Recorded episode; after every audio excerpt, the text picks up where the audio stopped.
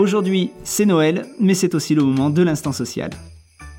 Même si en cette période le rythme se ralentit, ce qui est plutôt appréciable, voici trois informations intéressantes. La simplification du recours au contrat de travail à durée déterminée de remplacement, le nouveau montant du SMIC, la publication par le ministère du Travail de 17 nouvelles questions-réponses portant sur le comité social et économique. Lorsque des salariés sont absents, pour cause de congés payés, de maladie, il arrive très souvent que l'employeur les remplace en ayant recours soit à un contrat de travail à durée déterminée ou à un contrat de travail temporaire. Le principe est simple, mais attention, si plusieurs salariés sont absents de manière successive, comme c'est souvent le cas lors des départs en congés payés, il faut faire autant de CDD que de personnes absentes. En pratique, ce formalisme peut sembler dépourvu de bon sens, mais c'est la règle. Heureusement, l'an dernier, la loi du 5 septembre 2018 pour la liberté de choisir son avenir professionnel prévoyait la possibilité, à titre d'expérimentation et dans certains secteurs d'activité, de conclure un seul contrat de travail à durée déterminée ou un seul contrat de travail temporaire pour remplacer plusieurs salariés. Le décret qui fixe la liste des secteurs autorisés à procéder à cette expérimentation vient d'être publié. Ils sont au nombre de 11 et vous les retrouverez dans la description du podcast. Dans ces secteurs d'activité, je vous invite à bien vérifier les conventions collectives de rattachement visées par le décret du 18 décembre. En pratique, qu'est-ce que cela change?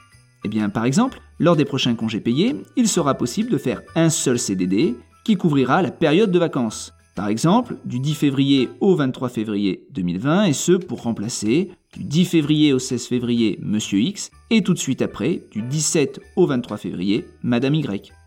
Grâce à ce dispositif, il est donc possible de faire un seul CDD, alors qu'il aurait fallu avant en conclure deux, avec bien sûr toutes les démarches administratives que cela implique.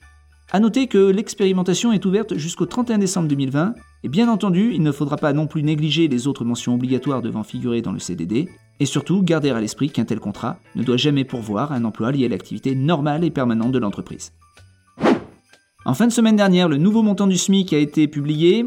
Ainsi, au 1er janvier 2020, le SMIC horaire sera de 10,15 euros brut, soit un SMIC mensuel de 1539,42 euros, en net, cela représente une progression d'environ 15 euros par rapport à cette année. L'an dernier, en avril 2018, le ministère du Travail avait publié une série de 100 questions-réponses portant sur le comité social et économique. Cette série vient d'être complétée par 17 nouvelles questions. Alors si les réponses à la plupart de ces questions sont prévues par la loi, il y en a une en revanche qui faisait débat lorsqu'un procès verbal de carence aux élections des délégués du personnel du comité d'entreprise a été établi avant la publication des ordonnances Macron, on va dire par exemple le 20 septembre 2017. Est-il nécessaire d'organiser de nouvelles élections avant le 1er janvier 2020, dans la mesure où le CSE est une nouvelle instance? Eh bien la réponse est non, car le procès verbal de carence continue de produire ses effets pour la durée des mandats de l'élection à laquelle il se rapporte, en général 4 ans. Dans mon cas, l'élection du CSE devra avoir lieu le 20 septembre 2021, sauf si une organisation syndicale ou un salarié demande sa mise en place avant. L'instant social se termine, je vous souhaite à toutes et à tous de profiter de ces instants et de passer de bons moments de partage, de joie. En attendant le prochain et dernier épisode de l'année de l'instant social, je vous laisse avec cette petite musique. A très bientôt.